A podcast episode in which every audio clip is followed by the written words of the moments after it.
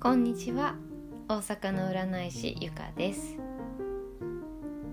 今日5月26日は満月。しかも月食ということでねかなり話題になってるかとは思うんですけど満月の星の配置を見ることで特にですけどこれから2週間ぐらい新月までの雰囲気が読めるという話があります。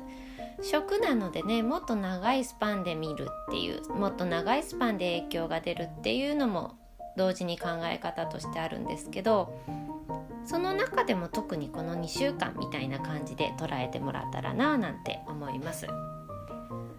回の満月図ですねちょっと個人の話というよりもう少し広い話になってくるんですけどなんかオリンピックの話がもう少し進むのではないかっていうのをちょっとなんとなく感じてます。あとは健康的な話ワクチンの話とかそれに伴った何て言うんですかね陰謀論的な話とかも出てくるかななんていうのが少しなんとなく感じてる部分ではあります。オリンピックに関しては多分国ですかね政府になるんですかねオリンピックだったら国とかそのオリンピックを扱ってるトップの方たちが外国とかそれこそアメリカとかの意見とかあと顔色を伺ってそこに対しての動きっていう動き方になるかなっていうのをちょっとね満月図で私は感じています。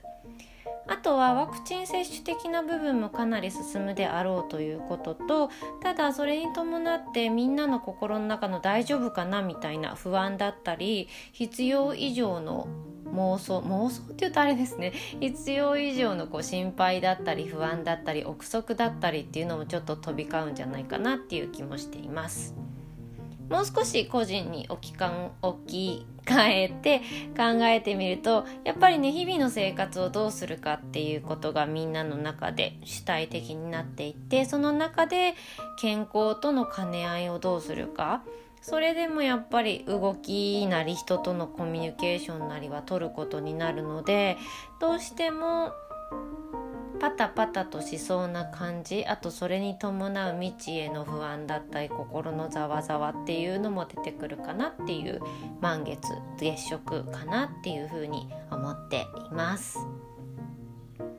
特に影響があるのはやっぱり柔軟球の人たちになりますねこれだと双子座伊手座乙女座魚座その辺りの方が比較的影響が強いかなっていうのはちょっと感じてますね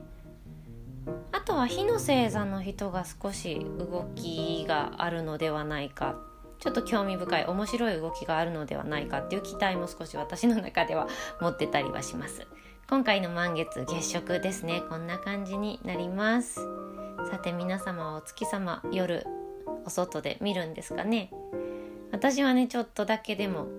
お家から顔を出すぐらいにはなりますけど見れたらいいななんて思っています。今回も聞いてくださってありがとうございました。じゃあね